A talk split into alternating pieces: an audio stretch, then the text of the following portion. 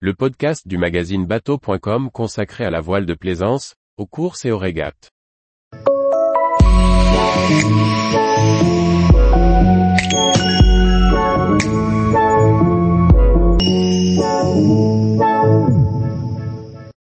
Course au large, les infos de la semaine du 17 mars 2023.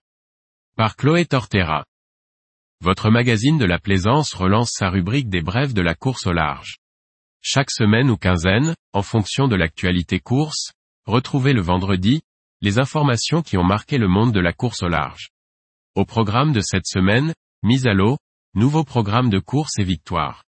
Quelques semaines après sa mise à l'eau à Lorient, le nouvel IMOCA de Johan Richom, Paprec Arkea a tiré ses premiers bords ce mercredi 15 mars 2023. Le skipper et ses équipiers ont rapidement pris en main leur nouveau bateau pour atteindre les 25 nœuds de vitesse et réaliser de belles images de drone avec l'IMOCA en plein vol. Cette première navigation, d'après les images, a ravi l'équipage. Romain Piliard sur son trimaran Usitegen, figure de l'économie circulaire, annonce une nouvelle campagne pour 2023 à 2027. Celui-ci participera à plusieurs courses en solitaire et en double en Atlantique, à des transatlantiques comme la Québec-Saint-Malo 2024 et la route du Rhum 2026. Il tentera également à nouveau de battre le record du Tour du Monde à l'envers, cette fois-ci en solitaire. En parallèle, il lance Usitegen News, un programme de course et de sensibilisation pour les jeunes. Son fils Titouan Piliard, 17 ans, va récupérer un bateau de course au large pour le rénover selon les mêmes principes que Usitegen. Il participera ainsi à la route du Rhum 2026.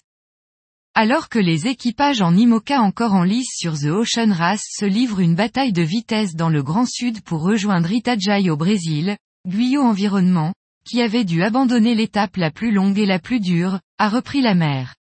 En moins de dix jours, Benjamin Dutreux, Robert Stanjek et leur équipe ont réparé leur IMOCA victime d'une avarie structurelle. L'équipage a quitté le Cap ce 16 mars 2023 vers 10h30. Il devrait gagner le Brésil d'ici une quinzaine de jours en naviguant en mode convoyage sur ce parcours de 3600 milles. Les participants à The Ocean Race ont profité des conditions des mers du Sud pour améliorer à plusieurs reprises le record de distance parcourue en IMOCA sur 24. En attente de validation par le WSRR, le record passerait, sous les couleurs d'Olsim PRB à 594,82 milles, soit 24,78 nœuds de moyenne. Le skipper nordiste Thomas Ruyant a mis à l'eau son nouvel IMOCA for People ce 16 mars 2023. Il s'agit d'un plan Antoine Coche et Fino Conque pensé pour la victoire sur le Vendée Globe 2024. Ce nouveau bateau plus taillé pour les mers du Sud apportera plus de confort et de protection aux marins.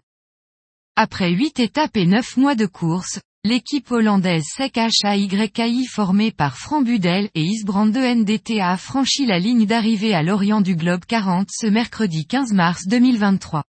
Avec cette seconde place sur l'étape ultime, les marins remportent ainsi la première édition de ce Tour du Monde avec escale réservée aux classes 40.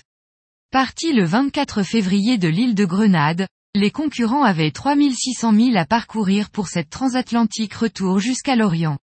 Après une semaine engluée, ils ont enchaîné les dépressions avec des rafales jusqu'à 60 nœuds. Cette étape s'est avérée la plus dure au niveau météo.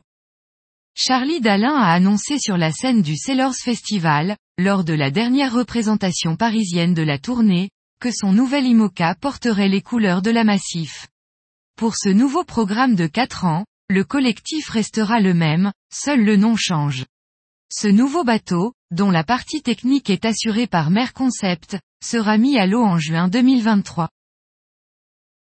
Tous les jours, retrouvez l'actualité nautique sur le site bateau.com. Et n'oubliez pas de laisser 5 étoiles sur votre logiciel de podcast.